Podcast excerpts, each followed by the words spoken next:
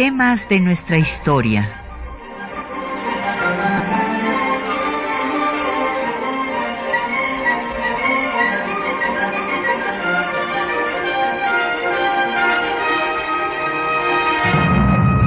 Un espacio que difunde el conocimiento del pasado para comprender nuestro presente. Programa a cargo de la maestra Patricia Galeana.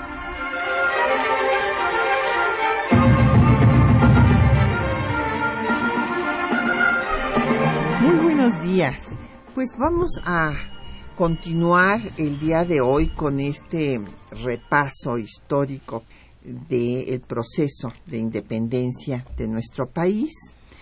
Y hoy vamos a ver pues qué pasa eh, después del fin de Morelos, cuando Morelos es ejecutado y todo el proceso que se da de negociación para consumar la independencia y lo que acontece en España que evidentemente tiene una repercusión importantísima aquí en nuestro país. Entonces ese es el tema.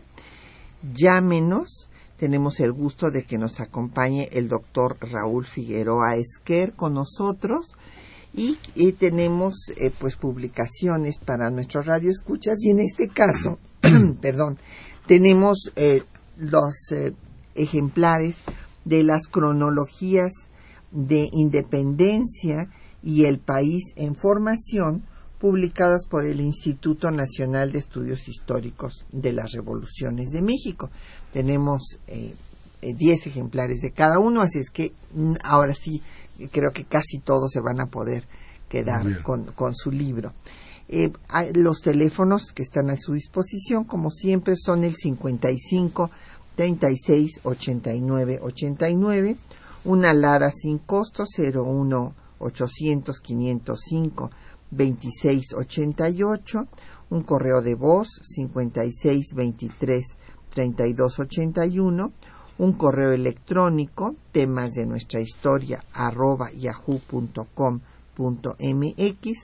y en Twitter puedes seguirnos por arroba temas historia y en Facebook temas de nuestra historia UNAM y el programa queda en línea en el www.radiounam.unam.mx.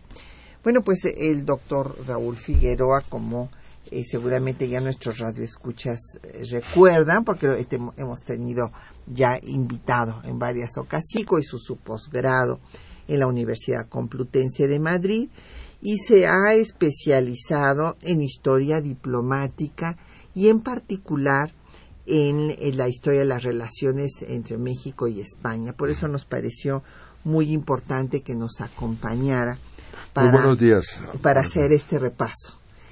Porque, bueno, pues eh, sí, primero son 11 años de, guerra insurgente, pero después queda eh, San Juan de Ulúa tomada hasta 1825 y después de esto hay un intento de reconquista en 1829 y finalmente el reconocimiento se dará hasta 1836. O sea que, como ven... es un proceso largo. Larguísimo. No quiere decir que ya con la entrada de Iturbide ya se acabó todo, sino que falta pues eh, que salgan los españoles de Ulúa y falta el reconocimiento por parte de España. Entonces, pues veamos, eh, habíamos eh, tratado ya en el programa pasado todo lo que fue el proceso del grito de independencia, todo el movimiento de Hidalgo, cómo lo continúa Morelos y cómo va a darse el acta de independencia, el acta formal por el Congreso, porque desde luego Hidalgo ya había eh, en todos sus documentos hablado de independencia, pero el acta por parte del Congreso y la Constitución que se dará eh, el decreto constitucional para la libertad de la América Mexicana en 1814, un 22 de octubre, que justamente vamos a cumplir 200 años de que se haya promulgado, ya le dedicaremos espacio a hablar de esta constitución, que fue pues eh, la que puso los cimientos del Estado mexicano jurídicamente. Eh, pero es importante saber ¿Qué pasaba en España en este año de 14, cuando por una parte está Morelos llevando a su culminación al movimiento insurgente, promulgando esta constitución, primera constitución de México, pero por otra está regresando Fernando VII al trono de España y resulta que anula la constitución de Cádiz de 1812, disuelve las cortes y detiene a los diputados liberales. Sí, en efecto. Fernando VII regresó, como explicó la doctora Galeana en 1814, después de estar seis años, bueno, prisionero en Valencia, en Francia, de parte de Napoleón, y contó con la colaboración de un personaje que lo vamos a, pues que aparece también en, en el proceso de consumación de la independencia, que es el obispo Pérez de, de Puebla. Él es un grupo de diputados aliados con Fernando VII que publican el famoso documento el que se conoce como Manifiesto de los Persas. Estos eh, realmente abjuraban, era un grupo de, de reaccionarios que abjuraban de, de la obra constitucional y que Fernando VII lo dijo claramente cuando llegó, porque entra por Barcelona, luego en Valencia, y en Valencia hace un decreto en que dice claramente que declara nulo y sin ningún valor todo lo acordado en Cádiz. Entonces, bueno, realmente está anulando toda la labor constitucional y eh, empieza lo que se llama el sexenio neoabsolutista de, de Fernando VII, que va a ser hasta 1820. Entonces, los, los hechos que ocurren en, en España, pues tienen una repercusión muy fuerte también con lo que sucede aquí, bueno, en la entonces Nueva España, porque, bueno, en 1814 se entroniza la, la reacción. Y bueno, ya, ya vemos que en 1815 todo el esfuerzo de la insurgencia popular encabezado por, por Madero pues va a ser va a sufrir un por Morelos sí. Por Morelos sí. E, e Hidalgo. sí, va a sufrir un una gran derrota. un revés un revés. Así, así es.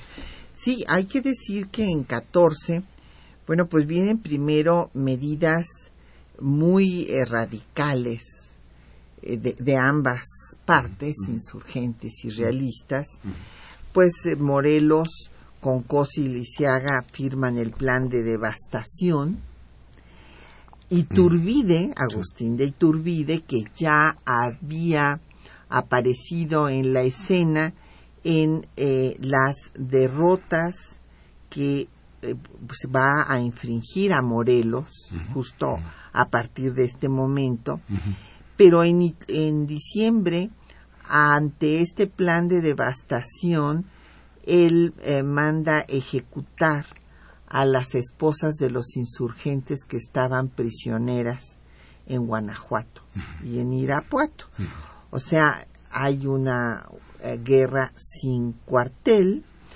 Eh, Calleja manda que sea quemada la Constitución en las plazas públicas, la Constitución de 14, y eh, también hay, pues, por parte de los insurgentes, el manifiesto de Puruarán justificando la independencia. Y Morelos manda a José Manuel de Herrera con este el presidente de Estados Unidos para que Estados Unidos reconozca la independencia. Sin embargo, Madison, el presidente Madison, prohíbe toda ayuda a los insurgentes. O sea, este es un tema muy este, importante que sería bueno analizar. Porque claro, eh, hay que recordar que los españoles le habían ayudado a Estados Unidos para su independencia. Sí, cómo no. Entonces, pues esto pudo haber pesado en el ánimo de Madison.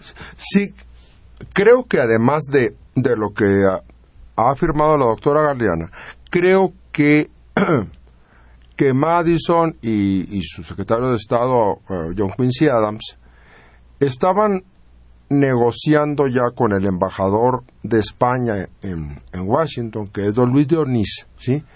El Porque- tratado. Exactamente, que va a culminar hasta 1819, ¿sí? Sí.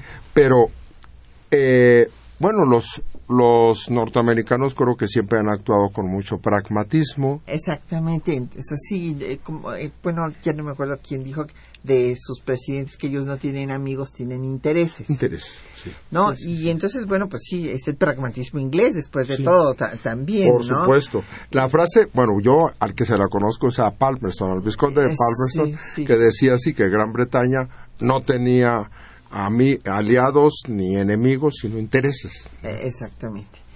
Y bueno, pues así las cosas, eh, la situación de los insurgentes va a hacer crisis, va a declinar en 1815, porque eh, en efecto Morelos va a sufrir eh, derrotas en las que participa Iturbide y ya por ejemplo no puede, claro, su movilidad se limita por andar custodiando al Congreso que lo iba a llevar de Uruapan a Tehuacán, ya no lo puede llevar él, ya será Guerrero, Vicente Guerrero, el que lo lleve a Tehuacán y es apresado en Temalaca y después eh, pues ajusticiado en San Cristóbal Ecatepec el 22 de diciembre.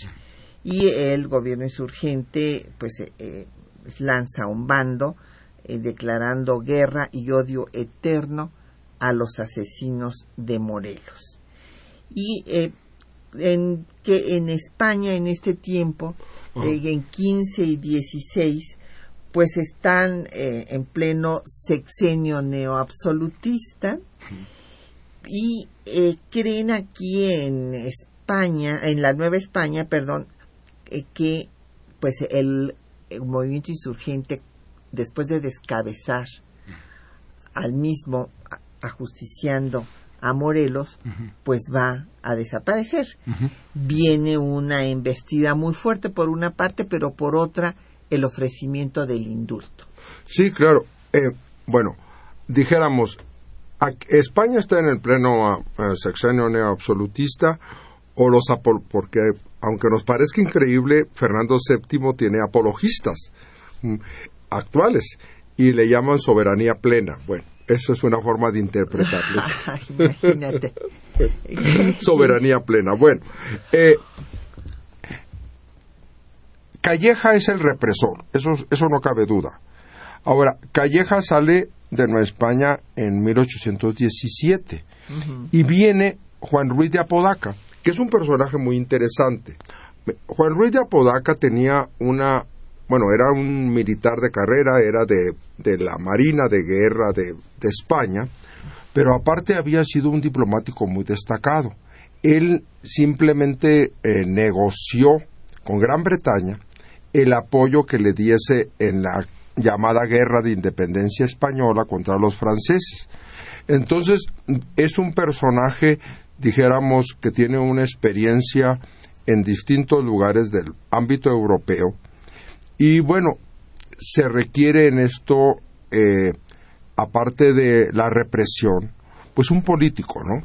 Y realmente Ruiz de Apodaca es un político que, por supuesto que cuando hay represión, bueno, recordemos la suerte de la aventura de, de Francisco Javier Mina y demás, no, por supuesto que, que sabías ser también de mano dura, pero también, dijéramos, tiene ciertas habilidades para cree que no puede ser todo por una vía represiva, sino que también pues ofrecer lo que se dice como palo y zanahoria, ¿no?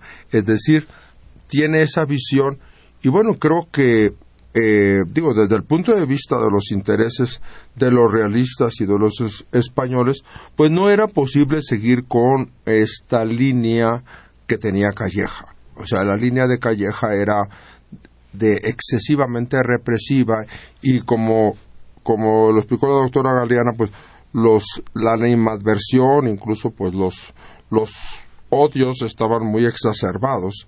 Entonces pues se necesitaba alguien como, como Juan Ruiz de Apodaca, que en su momento funcionó, pero pues todo es eh, transitorio.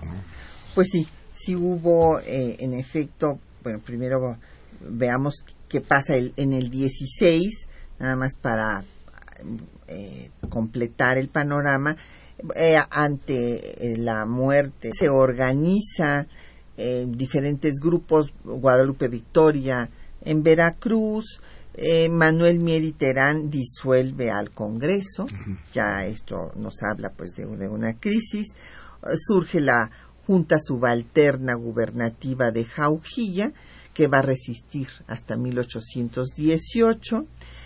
Iturbide es acusado de malversación de fondos y eh, va a quitársele el mando de tropa en ese año de 16 y Mina va a ser financiado por los británicos para venir a luchar en contra de Fernando VII. Y ya en 17, con Apodaca, pues en efecto se van a indultar Bustamante, o sea, tiene éxito en ese sentido la política de Apodaca, se indulta Bustamante, Carlos María de Bustamante, el redactor de la primera acta de independencia, José María Cos, Andrés Quintana Roo, por otra parte, Mier es encarcelado y después deportado a Europa, Mina fusilado y Rayón apresado. O sea, ese es el panorama y en 18, bueno, también apresarán a Verduzco y bueno, pues como vemos, sí está en un momento ya de, declive el movimiento insurgente. Vamos a escuchar un poco de música, vamos a escuchar pues una canción que acompañó a los insurgentes todo el tiempo, todos estos 11 años de guerra, desde este Hidalgo, por ser devoto de la Virgen de Guadalupe, y esta canción del disco de Voz Viva, de la colección Voz Viva de la UNAM, La Resistencia Popular, eh, Canciones de la Independencia, se llama Viva la Guadalupana.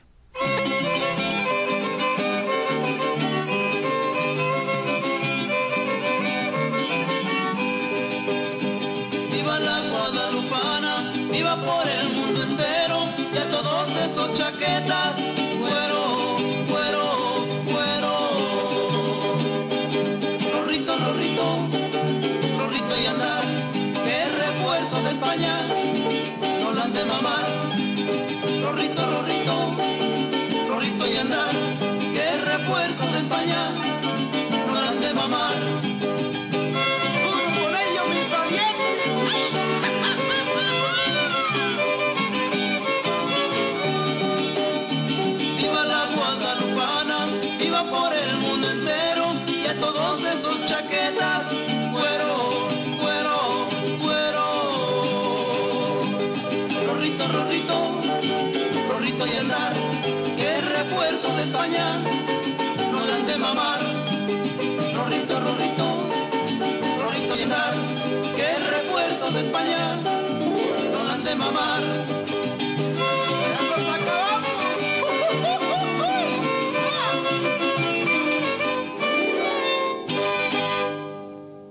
Las canciones de la independencia. Bueno, pues aquí este nos han llegado ya muchas preguntas y este comentarios. Vamos a darles paso. Trato de ordenarlas más o menos cronológicamente para que sea más fácil darle seguimiento. Eh, nos pregunta don Juan Nuevo Vidal de Azcapotzalco que por qué Hidalgo no entró en la Ciudad de México para consumar la guerra de independencia. Bueno, don Juan, hay desde luego diversas interpretaciones, pero lo que Hidalgo escribió, lo que él explicó como la razón, fue que no tenían suficientes municiones. Y además lo que también sabemos es que no hubo en la Ciudad de México la respuesta que sí había habido por los otros lugares por donde había pasado Hidalgo, que había encontrado mucho apoyo, gente que se sumaba a él. Entonces, por una parte, vio que no había quienes se sumaban, por otra parte, no tenían municiones. Y bueno, esto, eh, desde luego, aquí tienen diferencias con Allende, que Allende quería dar un golpe así, este, de- digamos, rápido, Espectacular. espectacular, porque la, la posición de Allende era que había que tomar la Ciudad de México y consideraba que con eso ya habían ganado la guerra. La posición de Hi- Hidalgo, que desde luego no era militar, pues era otra. Él consideraba, y, y con toda su red de, de curas, que lo que había que hacer era en toda la Nueva España aprender a los gachupines, como les decía, y deportarlos a España. Y que con eso ya se consumaba la independencia. Eran dos tácticas totalmente distintas. Entonces, bueno, luego inventaron para desprestigiar a Hidalgo, inventaron interpretaciones de que Hidalgo no había tomado la Ciudad de México, que porque aquí estaba la familia de su hermano y que entonces le mandaron decir que si entraba la mataban y, y cosas por el estilo. No hay pruebas de, de esto. Lo que sí tenemos es donde escribe Hidalgo que no tenían eh, suficientes elementos desde su punto de vista como para tomar la Ciudad de México. Bueno, y también está la- esta otra interpretación que, que Hidalgo se, pues, finalmente se había impresionado con, pues, con lo que pasó en Guanajuato. Y, por supuesto que no era un militar y no era un táctico de la guerra como Allende, pero bueno, hay una interpretación que insiste en que Hidalgo tenía miedo, o tenía temor de un de un saqueo de proporciones tal vez más eh, Mucho mayores Ma- que lo que había sucedido sí, en Guanajuato. en Guanajuato, sí. Así o sea, es. creo que también ahí entra eh, pues un hombre que es que es un humanitario que es un humanista, un hombre, un, un intelectual, un hombre Intelectual, culto, sí. que, que no quiere la, ese- la violencia exacerbada. sí, sí. contra todo lo que pusieron en la malhadada película esta de la historia jamás contada que es tergiversa totalmente la, la personalidad De Hidalgo, sí, sí.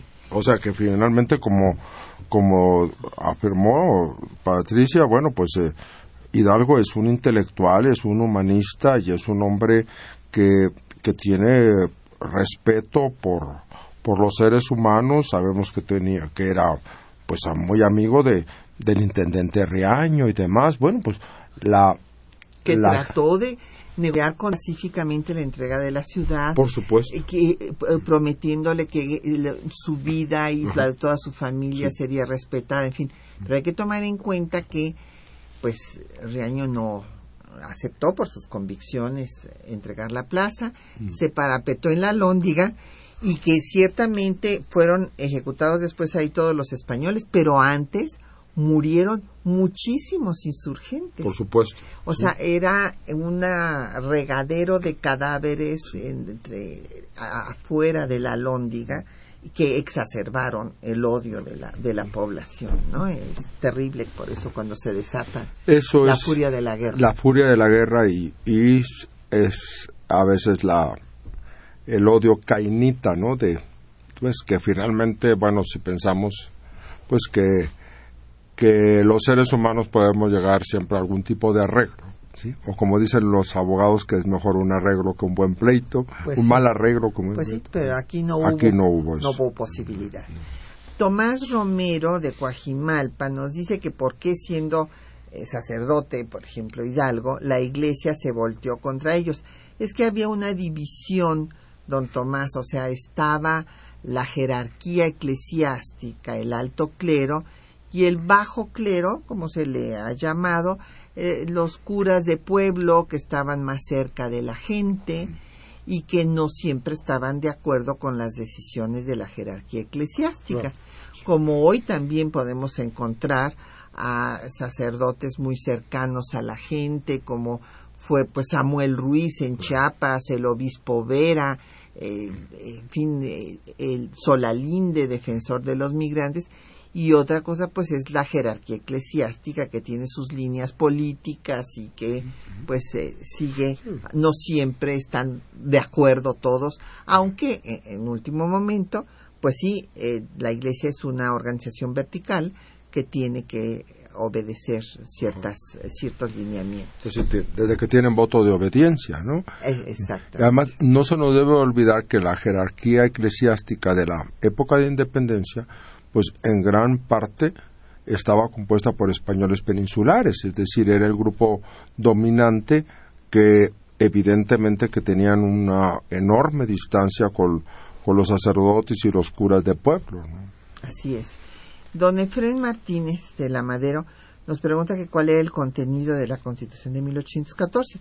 Ya le vamos a dedicar un programa nada más a, a su contenido, don Efrén, pero le adelanto que establecía desde luego el principio de soberanía popular, de representación de la población en el Congreso, de división de poderes, los principios pues que ahora llamamos de derechos humanos de libertad, bueno ya se había abolido la esclavitud, suprimido las castas, eh, tenía también una preocupación por la responsabilidad de los funcionarios.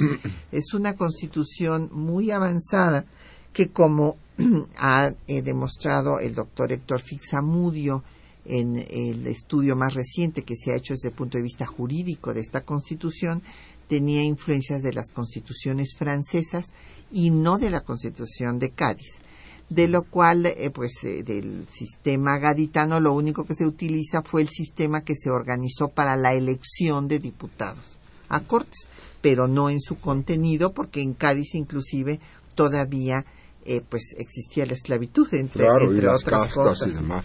Esa puntualización eh, que hace el, el doctor Héctor Pix- en Pixamudio es muy importante.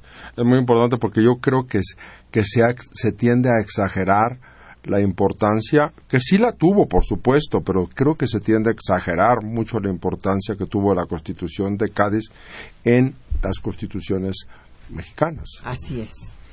Don José Guadalupe Medina, que dice que dónde se puede consultar la Constitución, les recomiendo la página que ha hecho el Instituto Nacional de Estudios Históricos de las Revoluciones de México para el centenario de la Constitución, que es www.constitución1917.gov.mx. Ahí encontrarán ustedes la Constitución completa de 1814 y todos los documentos previos, desde la abolición de la esclavitud de Hidalgo, eh, los documentos de Morelos, etcétera, hasta la Constitución actual y todas sus reformas. Eh, don Agustín Alcaraz de la Benito Juárez dice que don Artemio del Valle Arispe, en su libro sobre la Güera Rodríguez, califica a Fernando VII con los peores adjetivos, que si está de acuerdo. Pues yo sí estoy de acuerdo, pero vamos a ver aquí al doctor Figueroa, experto en la materia. Yo no, no puedo ser partidario de Fernando VII, es imposible. Eh, sorprende, a mí me sorprende mucho que tenga apologistas actuales. Em- eso es una escuela que le empezó un, pues un sacerdote de pues del Opus Dei que era don Federico Suárez y que bueno ya ha tenido continuadores, comellas y demás, pues que sorprende que que, un personaje como Fernando VII al parecer los apologistas trataron de compararlo nada menos y nada más que con Francisco Franco. Entonces, pues como sabemos, hist- como diría Benedetto Croce, toda historia es historia contemporánea. Es decir, esta escuela empieza por los años 40, ¿sí? Y trata de, bueno, publicaron muchísimas cosas y muchos libros francamente de un carácter ah, pues, apologético de Fernando VII. Fernando VII, bueno, es un personaje, dijéramos, por muy imparcial que seamos los historiadores y demás, pues un personaje, pues para calificarlo de una forma bastante mediocre, ya, para bastante mediocre, que es un señor que tiene muy escaso de miras, no entiende los signos de sus tiempos Sí, y bueno, eh, eh, es una persona pues, de una, una personalidad retrógrada que no ayudó nada al, al, al, al desarrollo de España, es decir, eh, que él es él y su, su camarilla, como se le llamaba a sus colaboradores, pues son eh, son, son los culpables de gran parte del atraso que va a sufrir España en buena parte del siglo XIX. Así es. Y bueno, pues eh, también don Javier Viña Gutiérrez de la Cuauhtémoc pasa ya al tema de Iturbide y, que, y dice que qué tan confiables son los testimonios que lo presentan como sanguinario y corrupto. Don Javier, bueno, pues ahí están los documentos, es un hecho histórico incontrovertible. Él es el que escribe a su superior diciéndole que para combatir a los insurgentes va a ejecutar a las esposas que tenían presas. Vamos, esto es, es e, él lo escribe. No, no, pues, pues yo creo que tiene que ser confiable. No creo que lo haya escrito y este y después eh, haya este, arrepentido. bueno, no sabemos. A lo mejor se arrepintió, pero, pero es este que era sanguinario sí lo era y que era corrupto también, puesto que las propias autoridades españolas lo acusan de malversación de fondos. O sea, esto no, no fue una acusación de los insurgentes, fue una acusación de las autoridades realistas. Y se le abre proceso. Así es, entonces, entonces esto pues sí, es indubitable. Vamos a este, escuchar el texto que les hemos preparado para esta mañana, que tiene la correspondencia entre eh, Guerrero e Iturbide, justamente donde viene a darse esta negociación que pues culminará con el fin de la guerra insurgente.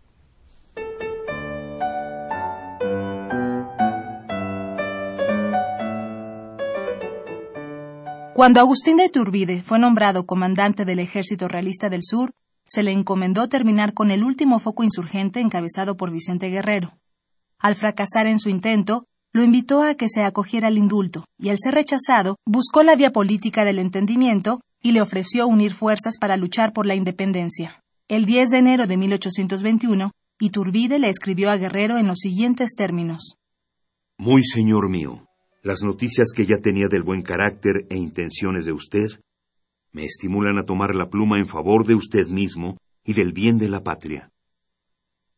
Soy interesado como el que más el bien de esta nueva España.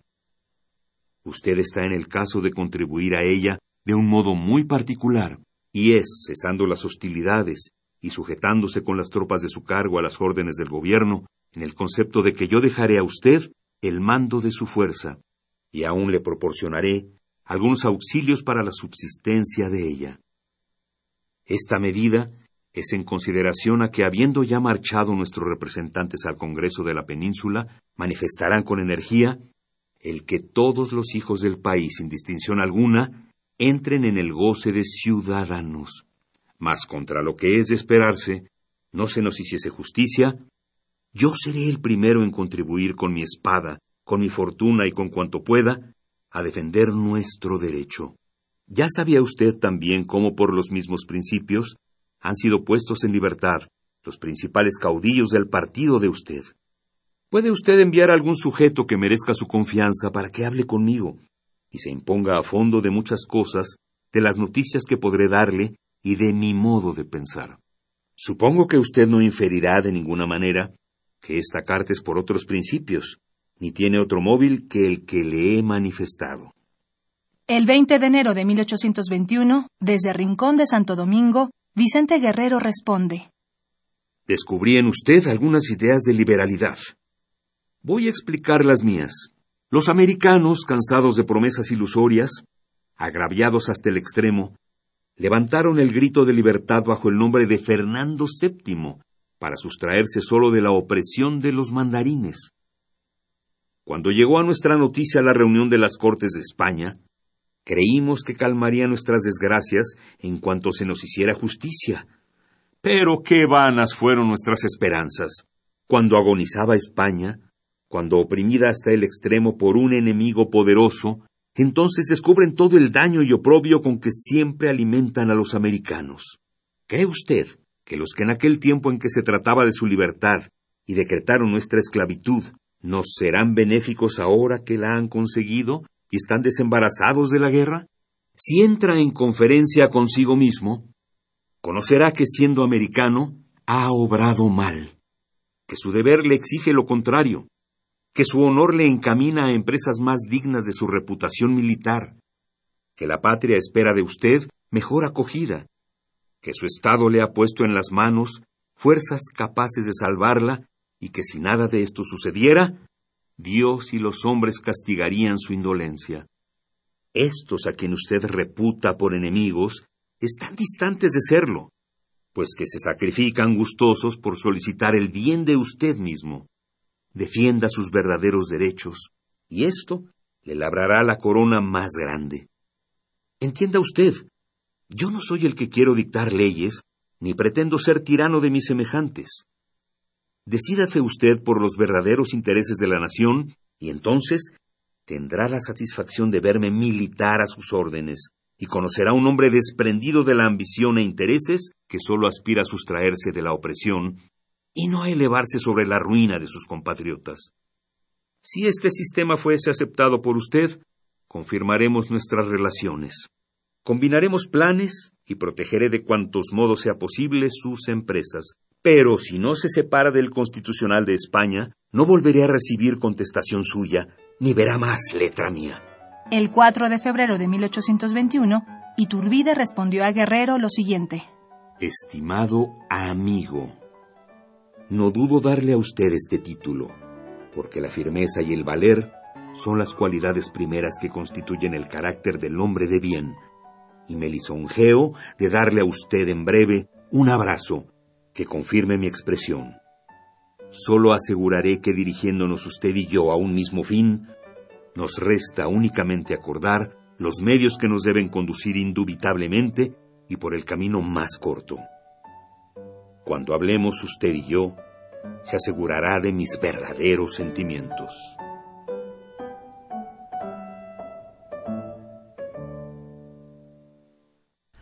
Bueno, pues ahí tienen ustedes la negociación que llevaron a cabo Guerrero y Turbide. Y hay que mencionar porque también pues están las cartas que Guerrero fue el que inició con esta idea eh, consciente de que ahí eh, pues escondido en las en la sierra del estado que hoy lleva su nombre, pues no iba a consumar la independencia solo, que necesitaba aliados. Y ciertamente hacía salidas, atacaba algún lugar y se volvía a meter en el sistema de guerra de guerrillas. Él fue el que se dirigió primero a Armijo, antecesor de Iturbide como comandante del sur del ejército realista, se dirigió al eh, rechazarlo a Armijo, se dirigió a Moya, subalterno de Armijo, para eh, invitarlo a sumarse como americano, como a, la lucha de, la independencia. Y sobre todo esto será lo que le dirá Iturbide, que ha estado equivocado luchando en contra de los americanos, porque él también había nacido ya en estas tierras. Entonces, eh, él fue el que tomó esta iniciativa que después pues va a aprovechar eh, Guerrero. Perdón, Iturbide aprovechará la esta disposición de Guerrero. Y nos han llegado más preguntas. Manuel Pérez Morales pregunta sobre los guadalupes y cómo ayudaron a la independencia. Bueno, los guadalupes eran partidarios de la insurgencia y ayudaron sobre todo en el periodo de Morelos, dando dos cosas, recursos e información.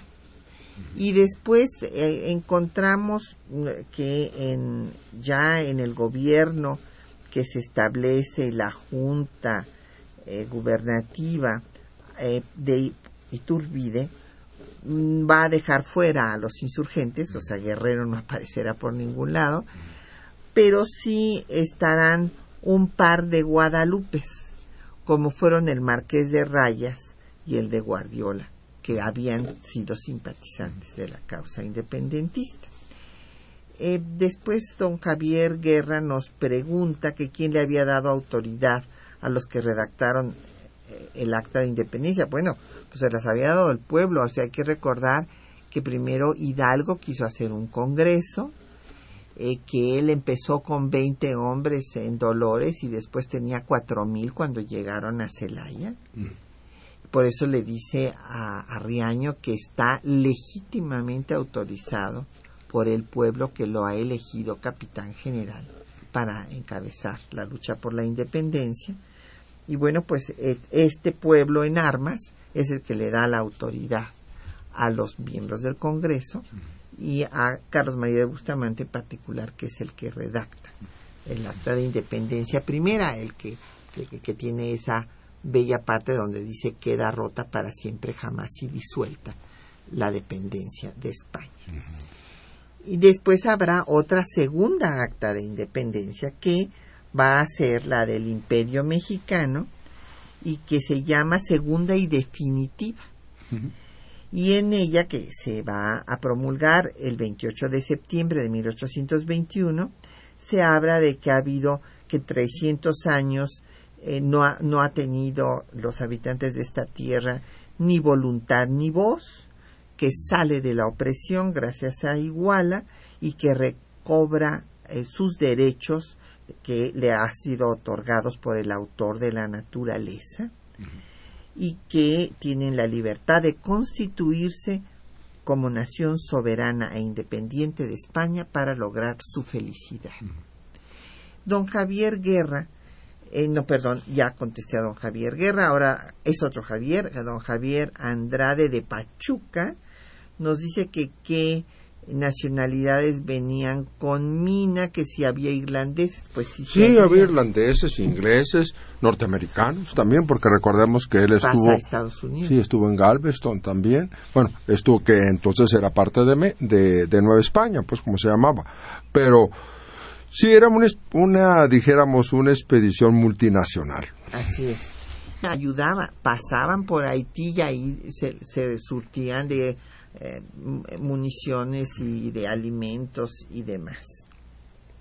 Y que se había relaciones con Bolívar.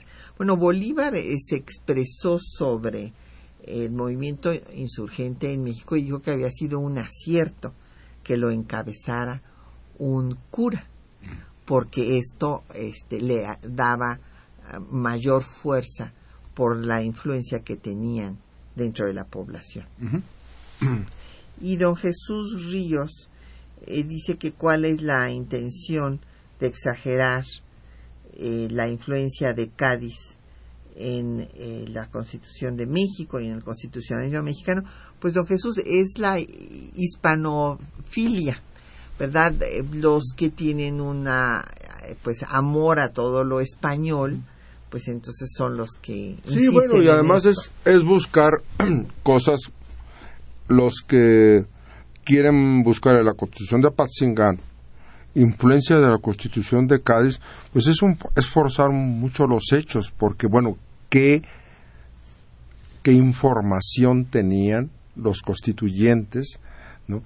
Bueno, alguna deben de haber tenido, incluso pues especialistas en el tema como don Luis Villoro dicen, bueno, que finalmente hubo coincidencias, ¿sí? Coincidencias sí, pero finalmente son dos, eh, dos espíritus completamente distintos. Finalmente la, la Constitución de Cádiz es imperial. Así es. Y además, eh, eh, los insurgentes lo recalcan. Inclusive eh, este, el propio Guerrero lo llega, eh, se lo llega a escribir Iturbide, no recuerdo si se los puse en el texto de hoy, pero le dice que hay que independizarse de todos los españoles, de los realistas eh, y los constitucionalistas, refiriéndose a los de Cádiz. ¿Por qué? Porque finalmente en Cádiz no se le dio la representatividad que querían los americanos. Eran, eh, sí, eran eh, ciudadanos, pero menos representados. De segunda, dijéramos. Exactamente. No, no tenían eh, la representación igual a los de la península. porque entonces habrían tenido pues mucho mayor peso porque tenían mucha mayor población. Sí, creo que, que también los de los los hombres de Cádiz, eh, los españoles, bueno, sí actuaron de buena fe desde el punto de vista de, de la península, es decir, sí querían un, un gobierno con, constitucional, con división de poderes y demás, pero, pero creo que su visión hacia, hacia las colonias americanas era, bueno, que todo se mantuviese más o menos igual, con eh, pues un poco más de libertad y demás, pero ante todo creo que había un, un gran desconocimiento. Bueno, ese es mi punto de vista.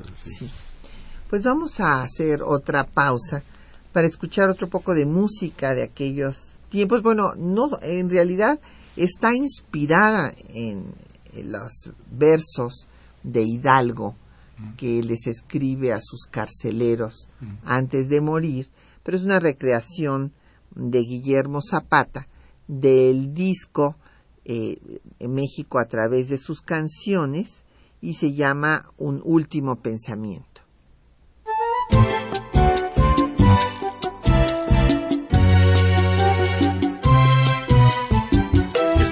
El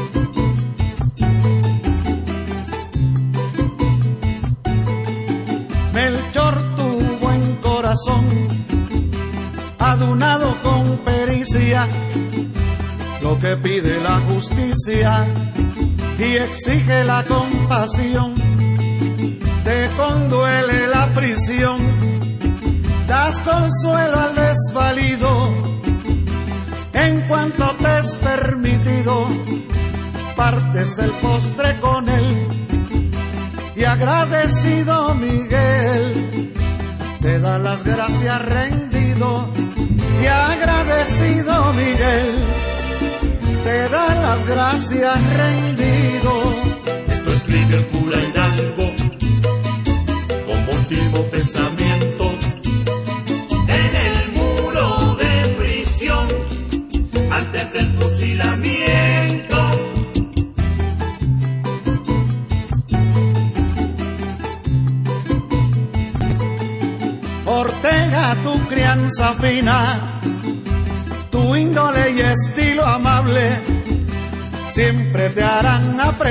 apreciable, aun con gente peregrina, tiene protección divina, la piedad que has ejercido con un pobre desvalido que mañana va a morir y no puede retribuir ningún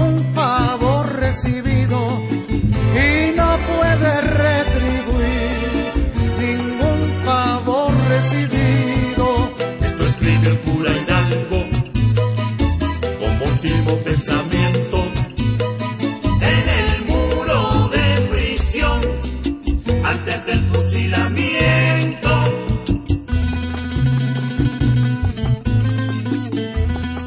Díselo Zapata. Bueno, después de escuchar este arreglo muy agradable, por cierto, de Guillermo Zapata, de los versos ah, de don Miguel Hidalgo, de agradecimiento a sus carceleros.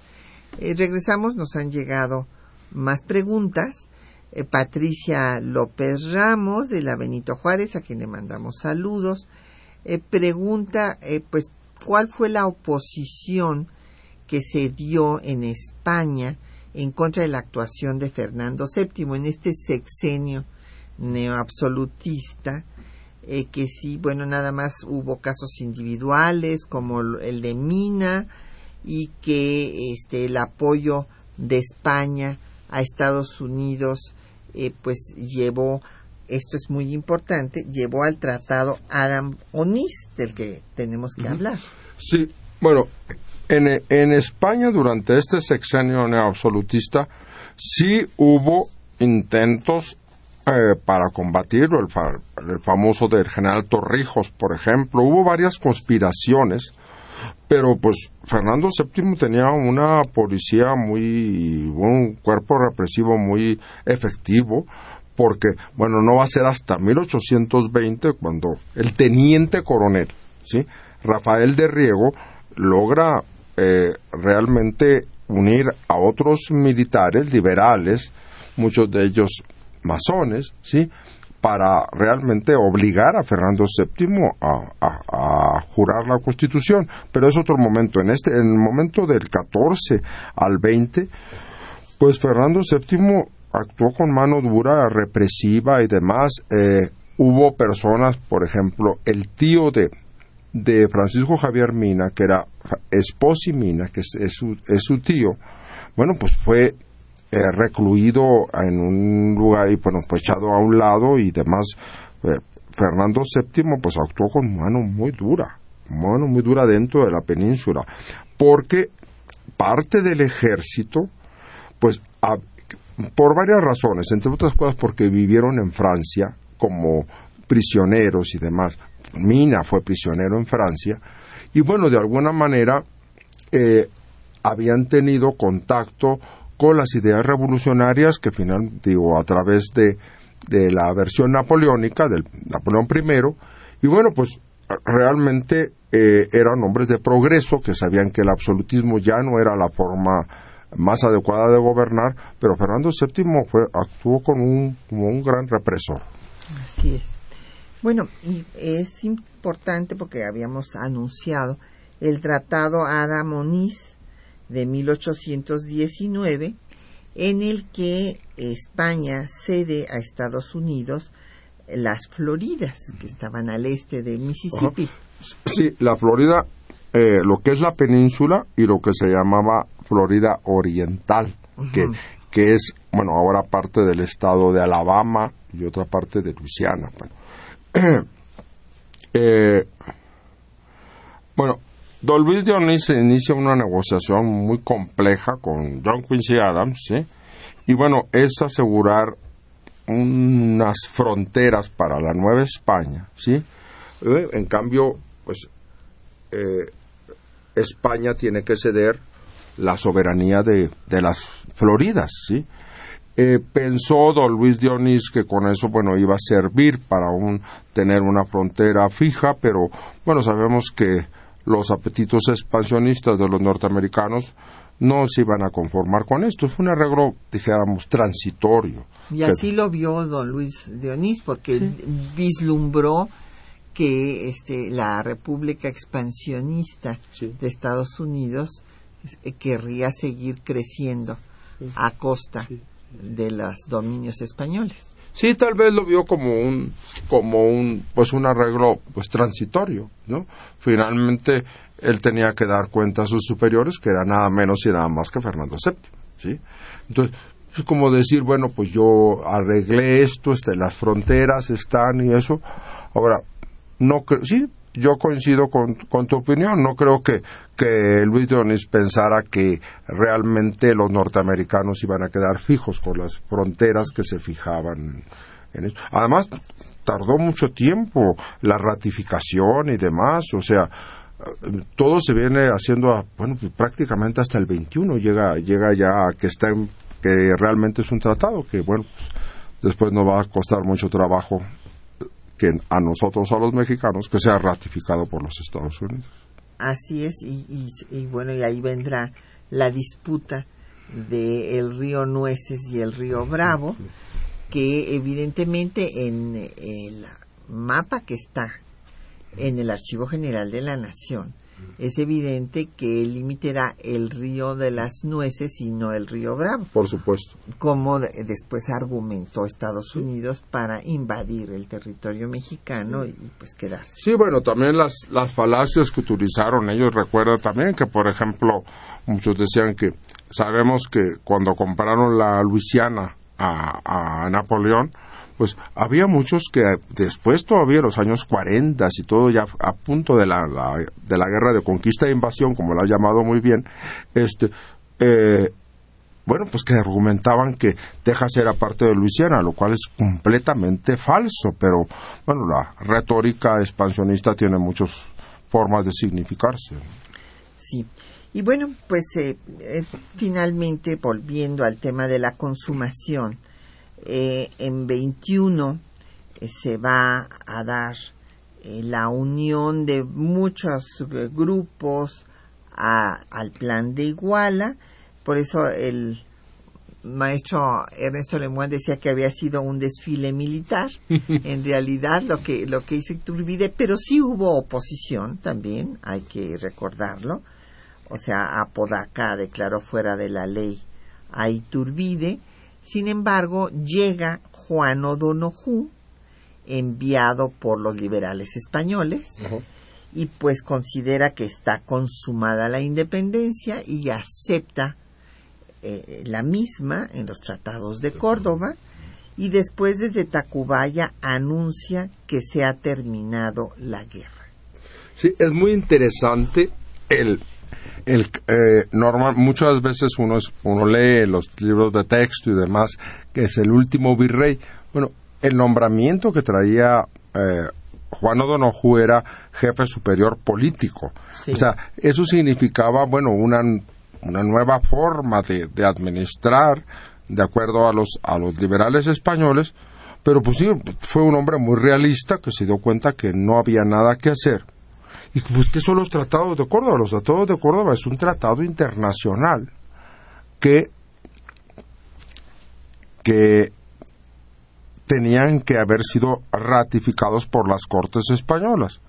Cuando el tratado llegó a España, hay una oratoria encendida del conde de Toreno en contra de lo, de lo, de lo que está estipulado. Y bueno, pues lo rechazaron. Entonces, Aquí yo siempre me he preguntado, bueno, ¿cuál era la táctica de Iturbide? Bueno, vamos a mandar el tratado, pues a ver si, ¿qué pasa allá? Es decir, como dirían los jóvenes actuales, pues es chicle y pega, ¿no? Así. Sí, pero, pero no, no lo, no, tuvo éxito. No tuvo éxito, fue rechazado, y bueno, por eso ya comentábamos que hubo después un intento de reconquista que se quedaron en San Juan de Ulúa hasta 1825, el intento de reconquista fallido de Barradas en 29 y el reconocimiento vendrá hasta 36. Pero eh, hay que decir que O'Donoghue pues actuó muy hábilmente porque fue miembro de la regencia, ¿verdad? O sea, no quedó al margen de la situación. Pero después murió en circunstancias un poco misteriosas. Ajá. Bueno, alguien dice que de enfermedad, que se había contagiado de algo. ¿Tú crees que, no? No, no sé, no sé, no sé. Pero bueno, tengo mis ciertas dudas. Algunos dicen que fue envenenado, no sé, pero bueno, no, no. También pudo, el clima de Nueva España pudo haberle caído mal, en fin.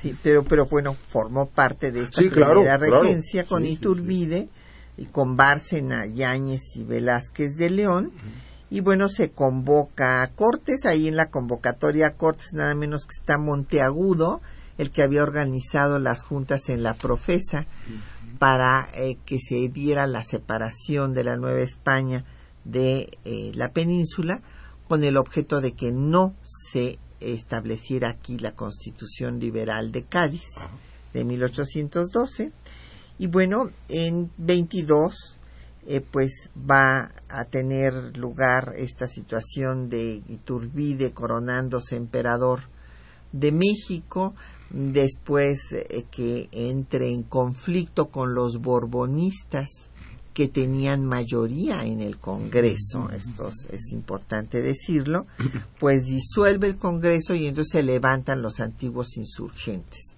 primero el plan de Veracruz, luego el plan de Casamata, y entonces ahí tenemos a Santana, Guadalupe Victoria, Nicolás Bravo, a Vicente Guerrero, todos exigiendo el restablecimiento del Congreso. Iturbide eh, presenta su abdicación, la abdicación no le es aceptada porque se dice que fue ilegal la forma en la que tomó posesión como emperador de México y sale del país. Eh, esto es un, un periodo muy, pues muy álgido de nuestra historia, ¿sí? Eh, que, bueno, que la doctora Galeano lo, ha sabido sintetizar en unas cuantas palabras, pero realmente es, un, es una serie de rupturas, ¿sí? Y de equívocos. Hay que decir que, bueno, yo considero que Iturbide tuvo talento político antes de coronarse. O sea, que tuvo talento político para... La negociación del plan de Iguala. Sí, definitivamente. Pero después pierde, pierde el rumbo, ¿sí? Sí. Y bueno, pues así termina. Eh, pues muchísimas gracias al doctor eh, Raúl. Muchísimas gracias a, nuestro, a la doctora Patricia Galeana y a nuestros radioescuchas. Es un placer estar en este programa. Muchísimas gracias. Gracias y a nuestros compañeros que hacen posible el programa en la lectura de los textos Juan Estac y María Sandoval, en el control de audio Socorro Montes, en la producción y en los teléfonos Quetzalín Becerril con el apoyo de Felipe Guerra y Patricia Galeana se despide de ustedes hasta dentro de ocho días.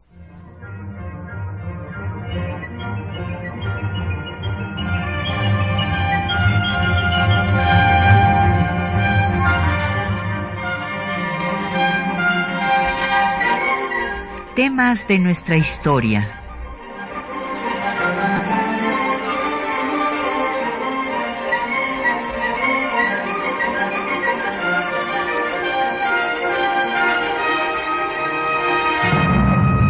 Un espacio que difunde el conocimiento del pasado para comprender nuestro presente.